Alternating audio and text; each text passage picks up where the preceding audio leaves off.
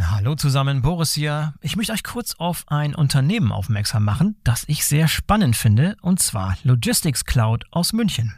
Spannend deshalb, weil Logistics Cloud ein neutrales Datennetzwerk für den Datenaustausch betreibt, das bereits 90 Prozent der weltweit tätigen Logistikunternehmen abdeckt. Und Leute, die die Logistics Cloud verwenden, sagen, man hat sofort das Gefühl, so sieht die transparente Supply Chain der Zukunft aus. Das ist natürlich eine gewagte Aussage, macht aber Sinn, wenn man sich anschaut, wie das Ganze tatsächlich funktioniert. Vereinfacht ausgedrückt kann man sich das so vorstellen, dass beliebig viele Shipper an das System von Logistics Cloud angebunden werden können, um Transportaufträge und Statusmeldungen an ebenso viele verbundene Logistikdienstleister zu übermitteln oder von diesen zu empfangen. Das hat zum Ziel, eine komplette Transparenz der Sendungsströme zu erreichen, wobei jede Sendung von mehreren Versendern zu mehreren Logistikdienstleistern verfolgt werden kann. Außerdem werden beliebig viele IoT-Provider an die Logistics Cloud angeschlossen, um Sendungsdaten mit IoT-Daten anzureichern und diese Rückmeldungen an die IT-Systeme der Kunden weiterzuleiten. Das neutrale Datenaustauschnetz der Logistics Cloud ist modular aufgebaut und somit maximal flexibel. Die Plug-and-Play-Lösungen lassen sich mit universeller Anbindung sowohl in bestehenden Lösungen als auch in neuen Anwendungen einfach einsetzen.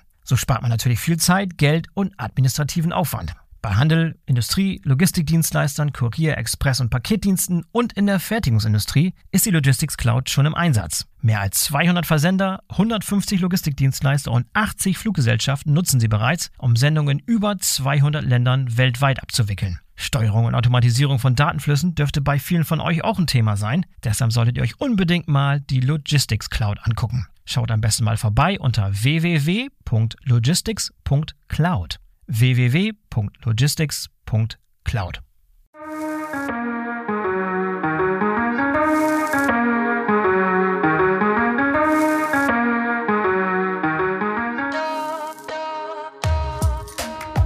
Hallo und herzlich willkommen zum BVL Podcast. Ich bin euer Host Boris Felgendreher und ich war kürzlich zu Gast in Hamburg im Hause von Kühne und Nagel. Dort habe ich mich mit Karl Gernand getroffen, dem Executive Chairman der Kühne Holding. Karl Gernand verwaltet in dieser Funktion das Firmenimperium von Klaus Michael Kühne, also beispielsweise die Beteiligung an Kühne und Nagel, Hapag-Lloyd, der Lufthansa und dem Hamburger Sportverein. Herausgekommen ist ein sehr weitreichendes und inspirierendes Gespräch zu den großen Big-Picture-Themen, die den Wirtschaftsbereich Logistik bewegen. Und dieses Gespräch präsentiere ich euch heute. Ich wünsche euch viel Spaß. Hallo Herr Gerner und herzlich willkommen zum BVL-Podcast. Schön, dass Sie dabei sind. Danke, Andrea. Herzlichen Dank, dass ich dabei sein darf. Ja, vielen Dank, dass Sie der Einladung gefolgt sind und vielen Dank, dass Sie uns eingeladen haben mhm. hier nach Hamburg mit schöner Aussicht über den gesamten Hafen von Hamburg. Schön haben Sie es hier. Ja, es ist auch ein Raum, der gerade wegen des freien Blicks einem doch die Dinge manchmal etwas einfacher im Kopf klar werden lässt, als wenn man eingekastelt in Hochhaustürmen sitzen würde. Ganz genau, ganz genau.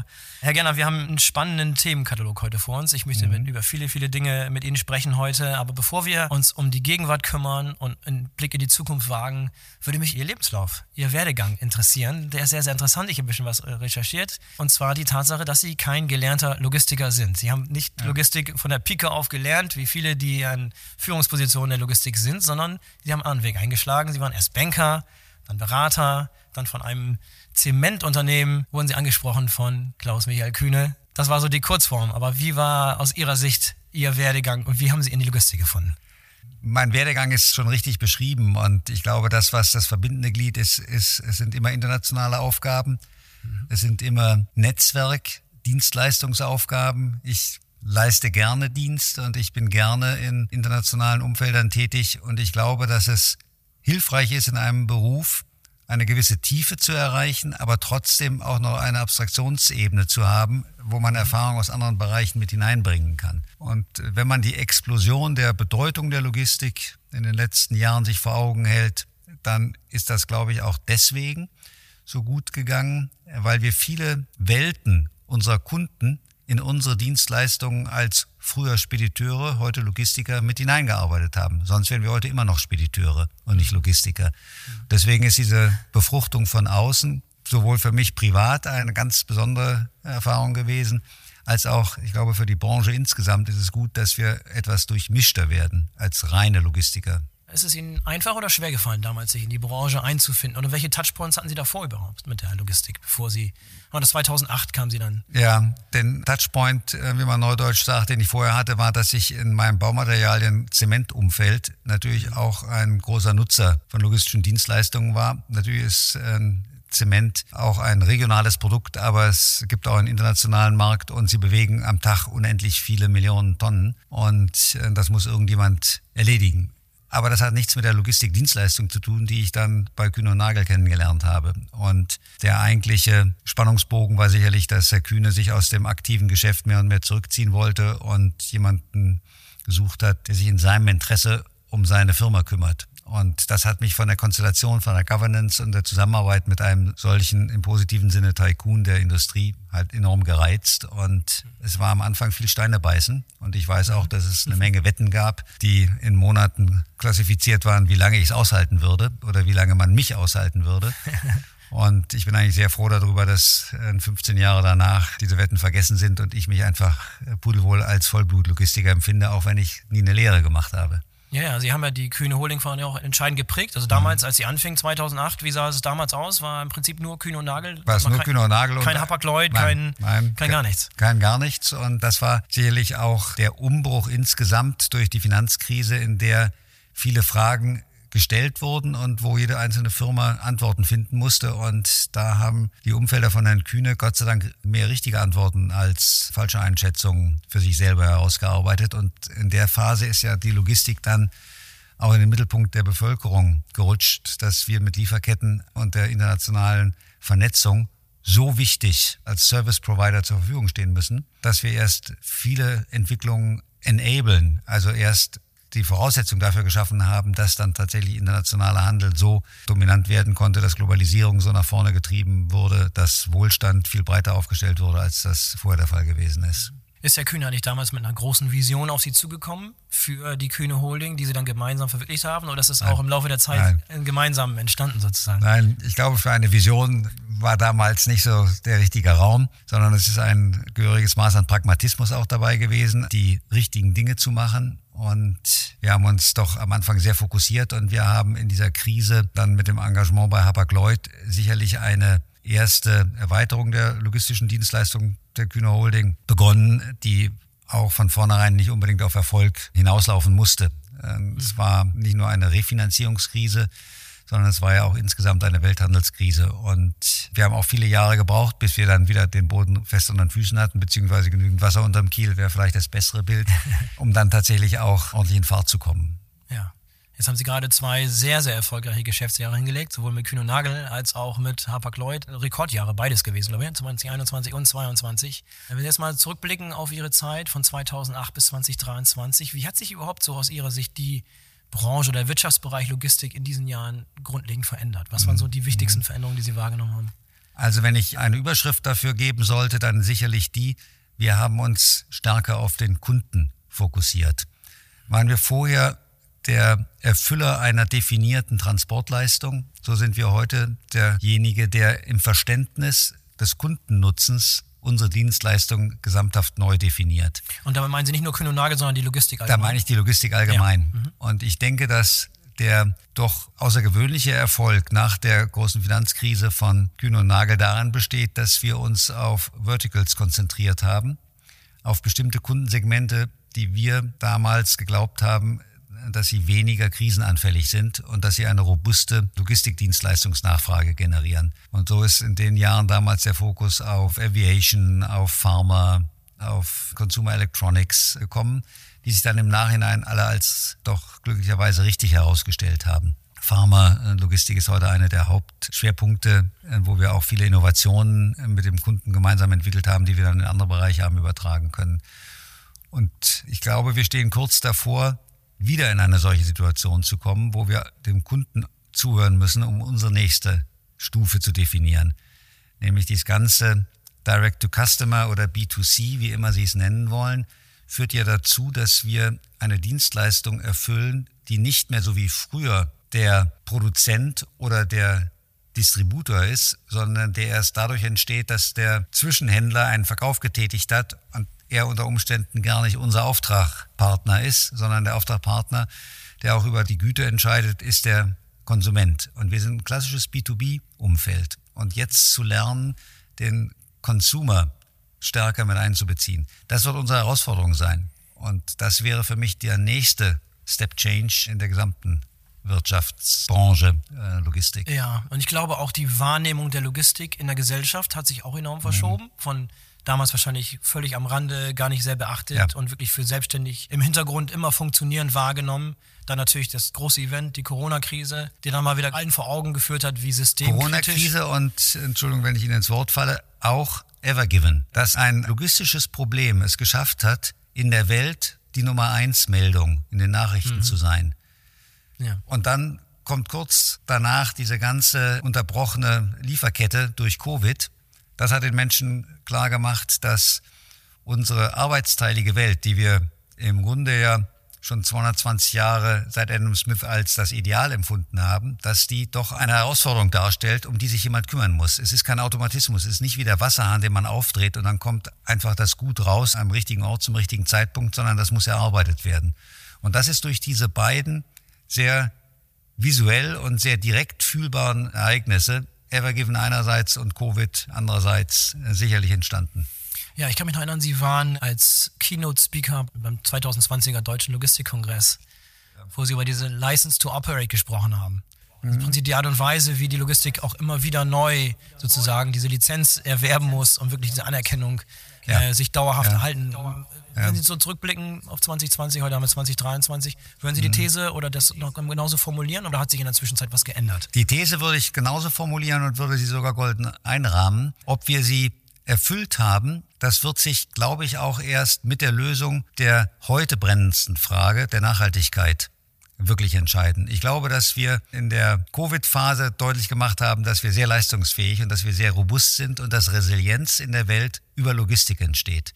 Ob wir die Herausforderungen der Gesellschaft bei Thema Dekarbonisierung, Nachhaltigkeit im Handeln auch mit Lösungen aus der Logistik heraus genauso positiv beeinflussen können, das wird sich erst noch zeigen müssen. Und das müssen wir auch als eigene Herausforderung annehmen. Da dürfen wir nicht weggucken.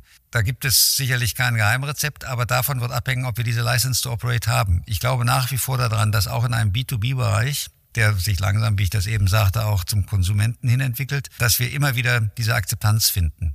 Diese Akzeptanz brauchen wir in so vielen Lebenslagen. Wir brauchen sie, um Ausbildungsplätze füllen zu können. Wir brauchen es, um Führungskräfte zu bekommen. Wir brauchen es, um in den Boardroom von Kunden zu kommen. Wenn wir diese Fragen nicht sauber abarbeiten, dann sind wir auch nicht Teil der Wertschöpfung. Und ohne Logistik in der Wertschöpfung fangen wir wieder an, auf dem Dorfmarkt unsere Ware zu verkaufen, unseren gesamten Wohlstand in der Welt wieder sehr stark nach unten zu entwickeln. Und das will ich nicht.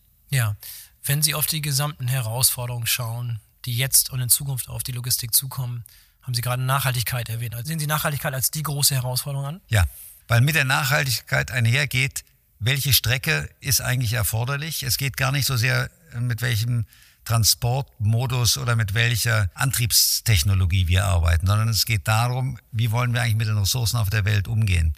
Und wir haben bei dem Thema Nachhaltigkeit sicherlich auch mit der Mehrheit der Weltbevölkerung zu kämpfen, die unterschwellig sagt, es hat immer der westlichen Welt, es hat immer der ersten Welt geholfen dass die Güter aus den Ländern irgendwo anders verarbeitet wurden, dann teuer verkauft wurden. Der Kaffee in Afrika hat eine andere Wertschöpfung in Afrika, als wenn sie in der Kapsel, in der Aluminiumkapsel hier verkauft werden für teuer Geld. Diese Herausforderungen, die ja auch Nachhaltigkeit sind. Nicht nur Nachhaltigkeit in Bezug auf Ökologie, sondern auch Nachhaltigkeit in Bezug auf soziale Gefüge.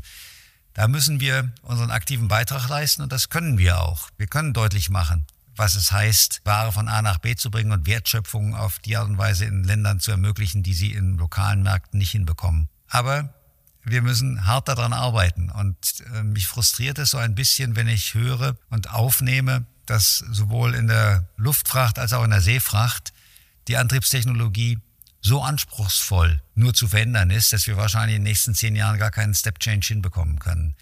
Und ähm, da müssen wir uns überlegen, wie können wir unsere Anstrengungen noch mehr intensivieren, wie können wir uns noch stärker fokussieren, um vielleicht dort etwas schneller nach vorne zu treiben, weil wir ansonsten diese von mir proklamierte License to Operate vielleicht dann doch verlieren. Ja, wir können ja gleich nochmal ein bisschen näher eingehen aufs Thema Nachhaltigkeit und auch nochmal ein paar Strategien näher betrachten. Was halten Sie für weitere große Herausforderungen, die auf die Logistik zukommen in den kommenden Jahren?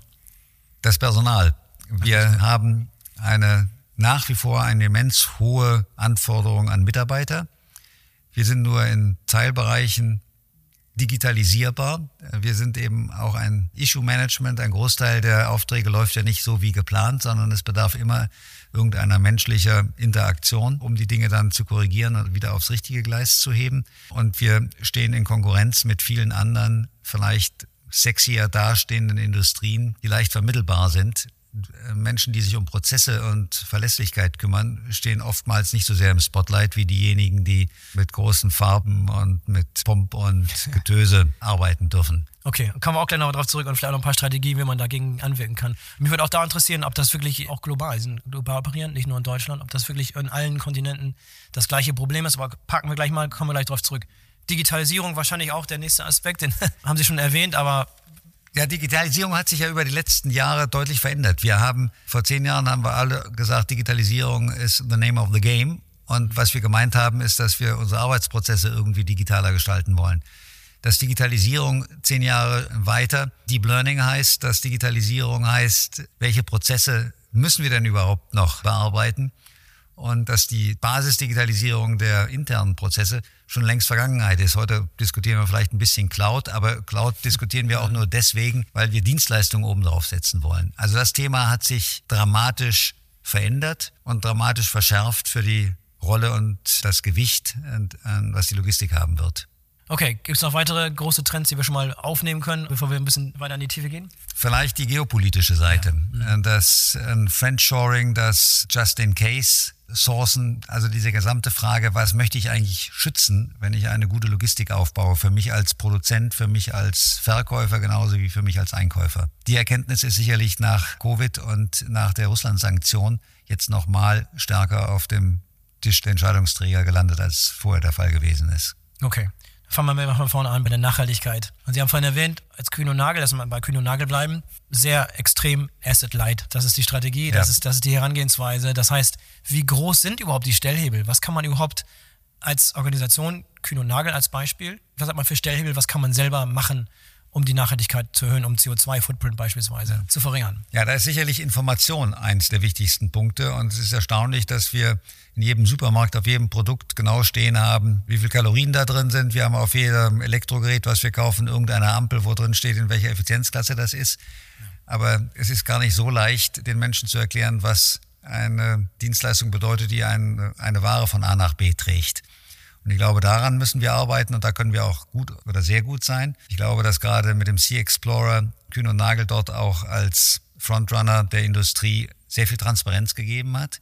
Für die, die es nicht kennen, so eine Art CO2-Tracking-Tool für Seefracht, ja. Genau, wo Sie darüber entscheiden können, in der Seefracht, möchte ich nach Verlässlichkeit, möchte ich nach Preis oder möchte ich nach ökologischen Gesichtspunkten mein Angebot optimieren und aussuchen. Das, was einen dabei frustriert, ist, dass man vorher geglaubt hat, in dem Moment, wo wir einen Carbon Footprint wirklich sauber abbilden können, dass dann jeder Kunde auch auf den carbonfreundlichsten Verkehrsträger oder Weg springt. Das ist beileibe nicht der Fall. Das Ökonomische ist nach wie vor die dominierende Entscheidungsgröße in Zeiten von explodierenden Frachtraten war das vielleicht verständlich. Ja, das war verständlich, aber wenn man zurückgeht und dieses License to Operate ernst nimmt, das eine ist kurzfristig, das andere ist ein absolutes Muss. Wir müssen darauf achten, dass wir wissen, dass das, was wir tun, auch unter Dekarbonisierungsgesichtspunkten das Sinnvollste ist. Und wir merken das ja gerade in Deutschland, diese leidliche Diskussion um Heizungsthemen.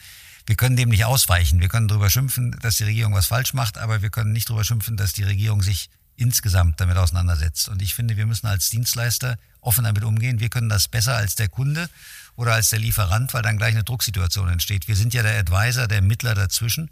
Und ich glaube an den Middleman, gerade dann, wenn es um Qualitäten und Qualitätsentscheidungen geht. Da können wir unsere Rolle finden, wo wir ein guter Berater sind. Und das ist schon auch für ein Asset Light oder gerade für ein Asset Light Unternehmen wie Kühn und Nagel eine wunderbare, weil neutrale Position, die wir hier einnehmen können. Ja, es vielleicht auch so ein bisschen so eine Art Paradigmenwechsel, dass man auch als Kühn und Nagel nicht nur optimieren muss, was im Zweifel für den Kunden am besten ist, um Kosten zu sparen, Richtig. beziehungsweise was am ja. besten ist für Kühn und Nagel, um ja. den Gewinn zu maximieren. Das ist ja. halt Ziel eines Unternehmens, sondern auch, was ist letztlich im Gesamtgefüge die beste Wahl in Bezug auf den Transportmix beispielsweise.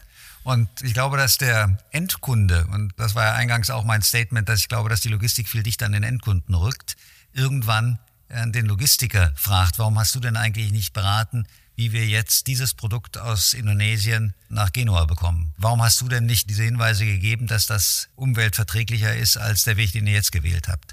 Wir sind Teil dieses Prozesses und wir gehören zu denjenigen, die für einen Großteil des CO2-Ausstoßes in der Welt verantwortlich sind. Und wir müssen mit dieser Verantwortung sorgfältig umgehen. Und das heißt, wir müssen uns selber klug machen und mit der Klugheit, die wir dann bekommen haben, das unseren Kunden anbieten. Mhm. Was ist denn die Vision oder der Plan, wann wir von einer dekarbonisierten Seefracht beispielsweise ausgehen können oder Luftfracht? Das wird viele, viele Jahre in der Zukunft liegen. Sie haben es vorhin erwähnt, wenn es überhaupt irgendwann passiert. Das wird eher in Dekaden stattfinden, Dekaden. als dass das schnell geht. Wir müssen jetzt die Zeit nutzen, als Versuchslabor in homöopathischen Dosen Dinge auszuprobieren. Ich glaube, dass alles, was im Moment bekannt ist, sind Übergangstechnologien. Ich kann im Moment noch nicht erkennen, dass in der Luftfracht oder auch in der Seefracht sich eine Technologie in jedem Fall durchsetzen wird.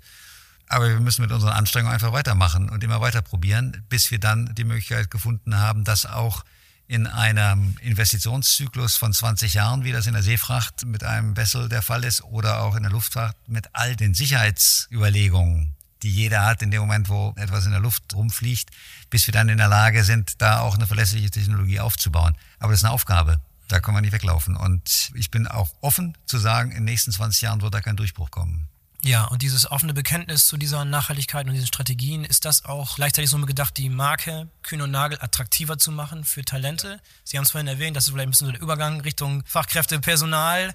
Lassen Sie uns gerne darüber sprechen, welchen Stellen mhm. wir das heutzutage eigentlich schon hat. Wie ein Bewerber oder Bewerberinnen, die sich für Kühn und Nagel interessieren, wie wichtig ist Sie wiederum Nachhaltigkeit und CO2-Emissionen und Carbon Footprint? Es wäre sicherlich nicht richtig, wenn ich sagen würde, das, was uns am meisten beschäftigt, ist der Arbeitsethos, der immer weniger wird. Bei den Bewerbern, da wird dann mehr nach Work-Life-Balance gefragt und wird unterstellt, dass Arbeiten nicht zum Leben gehört. Das sagt ja schon Work-Life-Balance. Ich muss doch nicht Dinge balancieren, die sowieso in einem Topf sind. Da wird über Homeoffice diskutiert, aber da wird auch, und das ist sehr, sehr ernsthaft aufzunehmen, da wird auch über die Rolle gesprochen, die wir als Logistiker einnehmen bei der Dekarbonisierung. Ich glaube, dass die Universitäten, wie auch jetzt zum Beispiel die Kühne Logistik-Universität, die sich das als Ziel gesetzt hat, dort auch als Think Tank eine Menge Ideen zu generieren. Die Wettbewerber, die in Bonn sitzen, haben unglaublich viel Intelligenz entwickelt, wie das Thema der nachhaltig, ökologischen Nachhaltigkeit in die Logistik hineingebracht werden kann. Da bekennen sich die großen Firmen schon dazu. Und da liegt auch eine große Chance, wieder attraktiver zu werden. Ich glaube, für einen reinen Trucker wird es langsam schwierig, naja, zu sagen, was mache ich hier eigentlich? Für die großen Logistikkonzerne ist das etwas einfacher, weil sie auch mit der Intelligenz aufwarten können, an den Systemen zu arbeiten und nicht nur mhm. ein Follower zu sein. Jetzt haben Sie sich ganz an die Spitze des deutschen Logistik-Top-Management gearbeitet im Laufe der Jahrzehnte. Sind die Erfolgsfaktoren, die Sie zum Erfolg geführt haben, heute noch die gleichen? Sind das sozusagen alte Tugenden oder hat sich auch in dem Skillset, den jemand braucht, um wirklich auch im Management nach oben zu kommen, hat sich das geändert im Laufe der Zeit? Ich glaube, das hat sich geändert und ich glaube auch, dass meine Generation, die im Wirtschaftswachstum groß geworden ist und die mit der Gewinnmaximierung an der Universität die Baseline gelegt hat, dass die so langsam ausgedient hat. Und ich glaube, dass die heutigen Karrieren viel stärker auf einer vielfältigen Zielmatrix aufbauen, als das, das was ich noch erlebt habe. Und ich glaube, dass die digitale Kompetenz viel ausgeprägter sein muss als das, was Menschen meines Alters im Tornister mitbringen können. Wenn ich mir jetzt vorstelle, welche Herausforderungen ich habe, um mit den ganzen Erkenntnissen, die ich aus Datenpools herausziehen kann, umgehen können muss, wenn ich sehe, was ich an internationalen Fähigkeiten mitbringen muss, dann glaube ich, dass gerade die Logistik eher ein Frontrunner von neuen Managementkapazitäten ist, als ein klassisches Produktionsunternehmen das hätte, weil wir permanent mit diesen Herausforderungen konfrontiert sind. Wir sind international konfrontiert. Ein Großteil unserer Ware wird entweder im Ausland produziert oder wird ins Ausland geliefert. Wir haben diese Schnittstellen in unendlich viele Datenpools, mit denen wir arbeiten müssen. Und wir arbeiten permanent in Teams. Das sind Voraussetzungen, die man vor 30 Jahren vielleicht an der Uni noch nicht so richtig ernst genommen hat, wie das heute nötig ist. Macht es eigentlich heutzutage Sinn, sich verhältnismäßig früh zu spezialisieren? Macht es zum Beispiel Sinn, als Trainee anzufangen bei Kühn und mhm. Nagel und sich ganz durchzuarbeiten? Oder ist eher der nicht so traditionelle Weg über die Deutsche Bank, über A.T. Kearney zu Holzim zu, ja. zu Kühn und Nagel empfehlenswert? Da, da fragen Sie natürlich jemanden, der nicht ganz objektiv sein kann. Ähm, ich bin ein großer Befürworter davon, dass man als Generalist in schwierigen Situationen immer dann auch gute Voraussetzungen hat, wenn man in der Lage ist, als Generalist mit Spezialisten zusammenzuarbeiten. Aber die Kunst zu entscheiden, ist in meinen Augen wichtiger als die Kunst, das Detail zu wissen. Und dass heute Ausbildung viel breiter angelegt sind, helfen, dass man auch wieder Karrieren innerhalb eines Unternehmens auf Dauer durchziehen kann. Wenn Sie sich aber die Realität anschauen, dann ist das eher unwahrscheinlich, dass wir überhaupt Menschen so lange begeistern können, dass sie permanent bei uns bleiben der War of Talents ist so groß, dass sie im Laufe ihrer Karriere immer wieder heute konfrontiert sind mit Angeboten, wo sie materiell einfach so attraktiv äh, angegangen werden, dass sie sagen, vielen Dank, ich gehe woanders hin. Und ich glaube auch, dass wir lernen, Dinge von A nach B gedanklich zu transportieren, wenn wir mal woanders gearbeitet haben.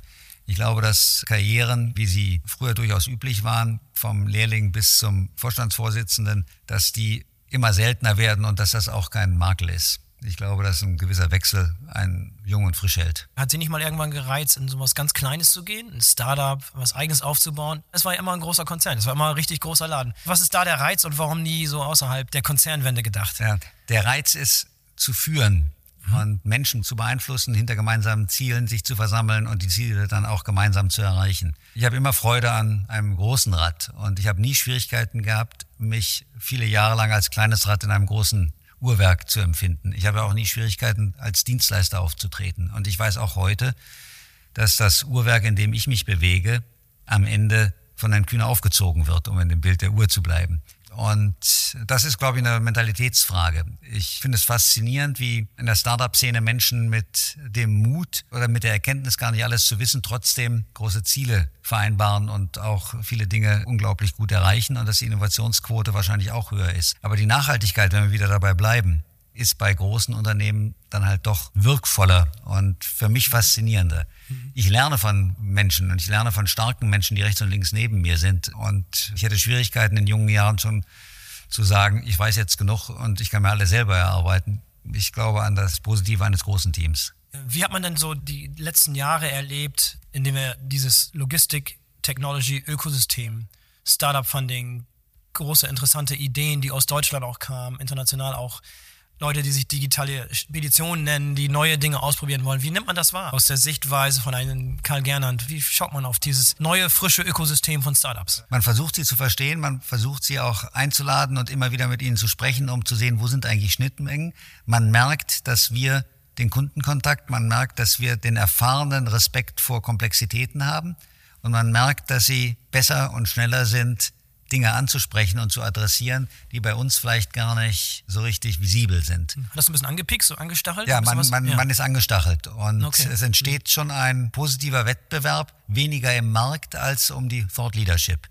Für mich ist das immer wieder faszinierend, mich mit den Leuten zu unterhalten und zu sagen, verdammte Hacke, warum hast du die Idee nicht gehabt? Mhm, mhm. Und diesen Anreiz, genauso wie die wahrscheinlich sagen, warum kriegen wir nicht die zigtausend Kunden, die Kühn und Nagel hat, aber diesen Anreiz und dieses Spiel, das ja. ist natürlich bei uns jetzt in den letzten Jahren ganz intensiv gewesen. Es ist wahnsinnig viel Venture Capital in logistische Initiativen gegangen. Wir haben auch wirklich einen großen Sprung nach vorne gemacht, was Innovationstätigkeit angeht in den letzten zehn Jahren. Aber ich fürchte, das wird jetzt mit zunehmender Kapitalknappheit immer schwieriger. Und diese Phase, wo wir mit Geldschwemme doch eine Menge Freiheiten haben genießen können, auch Freiheiten, etwas auszuprobieren, da muss man jetzt sehen, wie man damit umgehen kann, dass diese Kultur der Innovation auch in unserer Branche weiter erhalten bleibt. Mhm. Wenn wir Konkurrenten anschauen, DB Schenker beispielsweise, haben da viele Programme aufgezogen mit Schenker Ventures und solche mhm. Dinge, haben da sehr, sehr aktiv auch dran teilgenommen an diesen Finanzierungen und an den Förderungen von solchen mhm. Ideen. Hätte da Kühn und Nagel nicht auch ein bisschen mehr machen können? Ich höre in dem Zusammenhang ein bisschen wenig aus dem Hause, Kühn und Nagel. Wir haben da ganz bewusst wenig gemacht, weil wir nicht so ganz sicher sind, ob das wirklich die richtige Lösung ist, wenn Großkonzerne sich mit, ich sage das jetzt mal etwas despektierlich, mit Taschengeld an Initiativen beteiligen, die nachher dann doch nicht integriert werden können, aus welchen Gründen auch immer, die nicht den gleichen Nutzen haben wie das Ökosystem Innovation und Venture alleine zu lassen. Ich glaube, dass in den letzten Jahren genügend Kapital zur Verfügung stand, außerhalb der Tradierten, um diese Schnellboote wachsen zu lassen.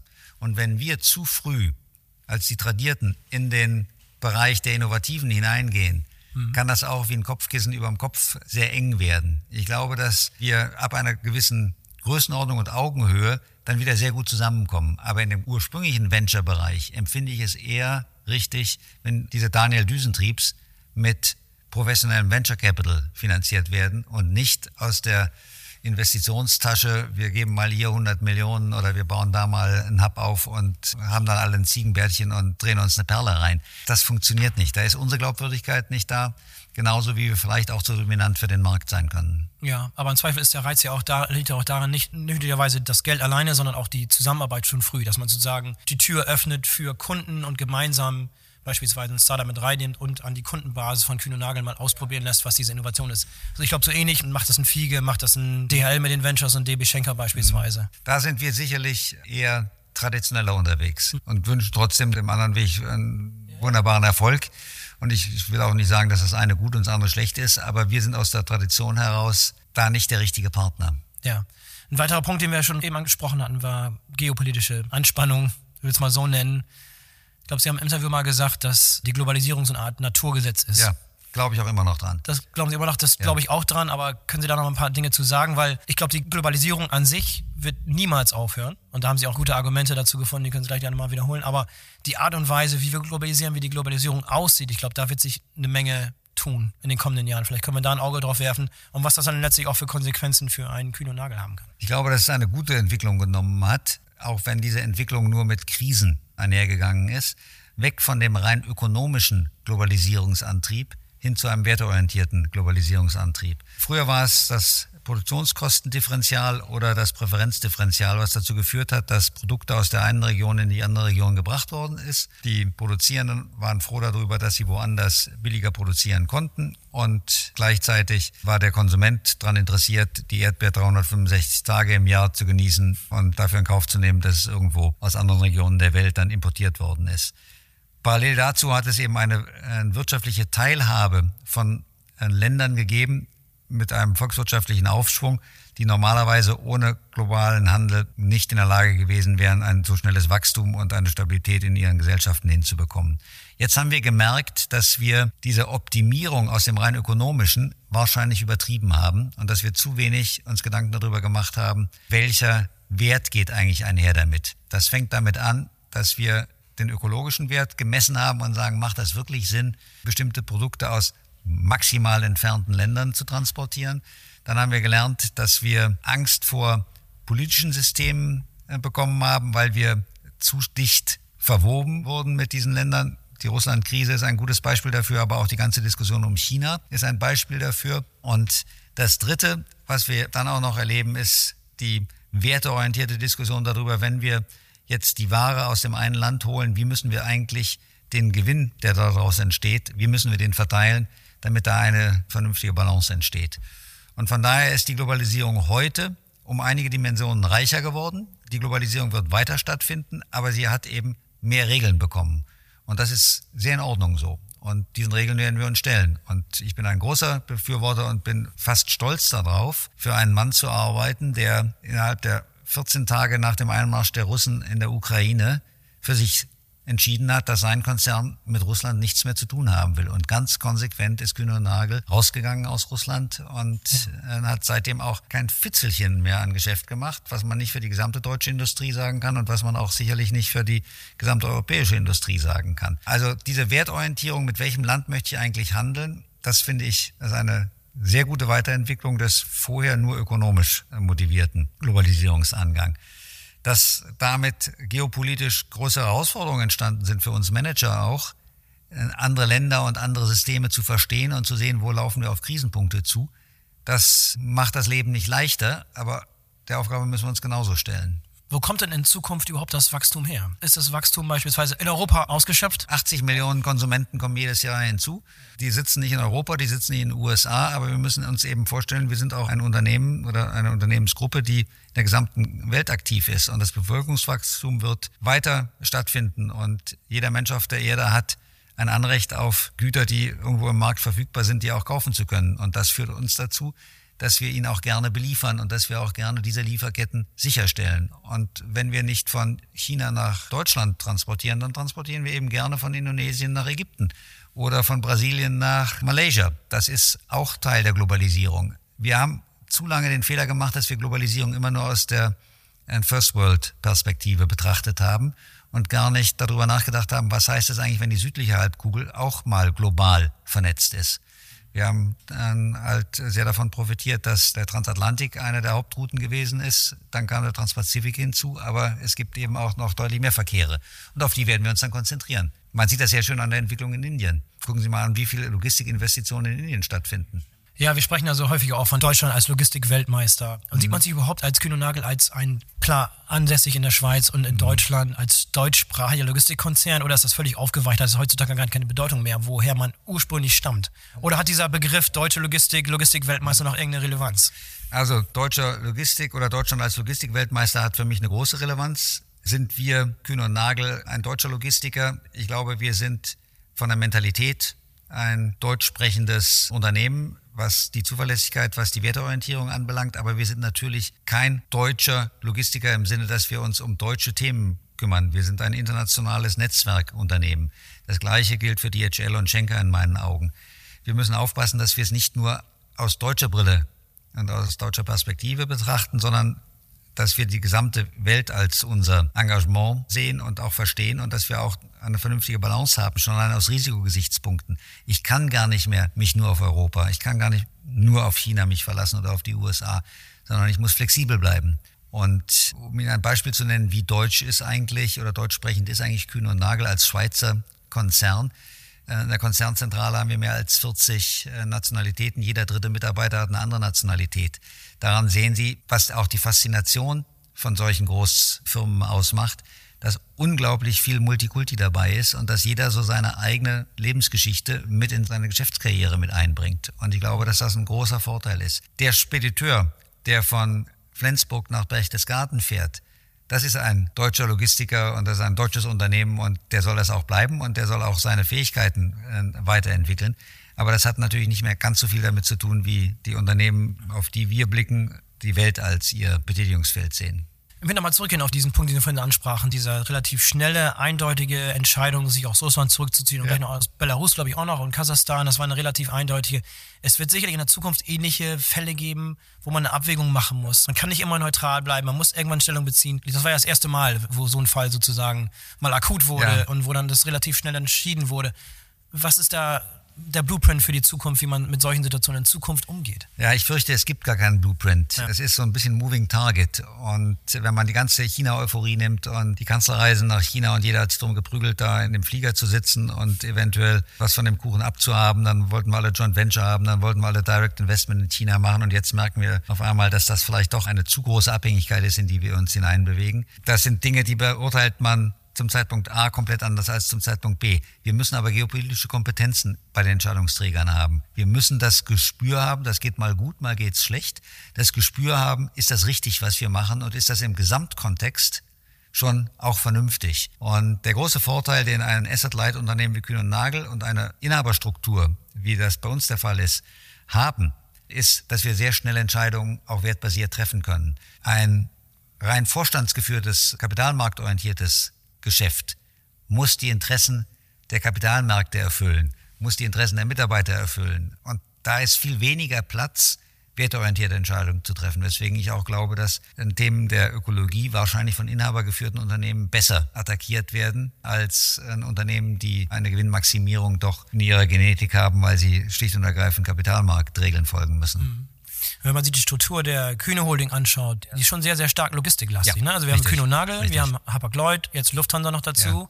Brenntag ist tendenziell auch. Ähm, Aber HSV ein, gehört noch dazu? Der HSV treibt ja auch einen Ball hinter die Torlinie, also hat auch eine logistische Aufgabe, ja. die manchmal klappt und manchmal nicht so gut klappt. Nein, die Idee hinter der Kühn und Nagel ist relativ einfach. Wir wollen das machen, was wir können, in Kombination mit anderen unabhängigen Firmen als intelligente Allianz formieren. Unsere Grundvoraussetzung ist, dass wir aus dem Nukleus Kühn und Nagel heraus logistische Prozesse mehr oder weniger zu denken beherrschen können. Bei Hapag-Lloyd haben wir Seafreight-Themen, die eine gewisse Überschneidung sind, aber Hapag-Lloyd hat auch noch eine andere Dimension. Das ganze Asset Management, wie bestelle ich Schiffe, was für eine Propulsion Technology habe ich, wie gehe ich mit Finanzierungsstrukturen um, wo wir keine Kernkompetenz bis anhin hatten. Aber diese Schnittmenge können wir besser und stabiler bearbeiten. Das gleiche gilt für Lufthansa. Wir haben Überschneidungen, wir haben Unabhängigkeiten, aber wir akzeptieren auch, dass der andere noch weitere Dimensionen hat. Und dadurch stabilisieren wir ein gesamtes System. Egal wohin sich der logistische Wettbewerb entwickelt, egal welche technologische, welche innovative Bewegung hervorkommt, die Kühne Holding wird mit großer Wahrscheinlichkeit dabei sein und zumindest an einem Tisch sitzen, wo sehr intelligent diskutiert wird.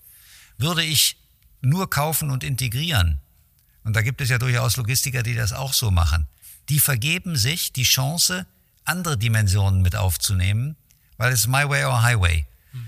Und die Kühner Holding hat die Riesenchance, von ganz unterschiedlichen Perspektiven auf den gleichen Markt zu gucken und dadurch vielleicht auch eine gewisse Intelligenz sich selber aufzubauen und kluge Entscheidungen zu treffen. Und das ist der Reiz der Kühne Holding, die ja auch eine Zeit lang mal auf der Schiene sich engagiert hat. Das war dann nur ein kurzes Intermezzo, aber... Ja, was ist damit? Was ist daraus geworden und wieso nur ein kurzes Intermezzo?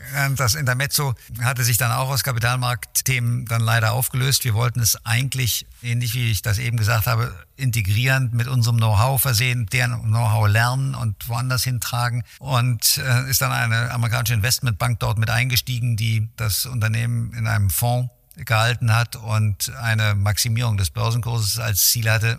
Das hatte uns okay. jetzt nicht so sehr interessiert. Und bevor ich mich mit denen streite, haben wir uns dann entschieden, aus dem Engagement wieder rauszugehen. Das war sicherlich nicht der Wunsch bei der Investition, aber das war auch die Erkenntnis, dass wir als kleine Kühne Holding nicht in der Lage sind, irgendwelche großen Zielstreitigkeiten zwischen Gesellschaftern auszutragen. Wir versuchen im Konsens mit den Gesellschaftern an der Sache zu arbeiten und müssen uns dann eigentlich davon befreien, dass man unterschiedliche Ziele hat.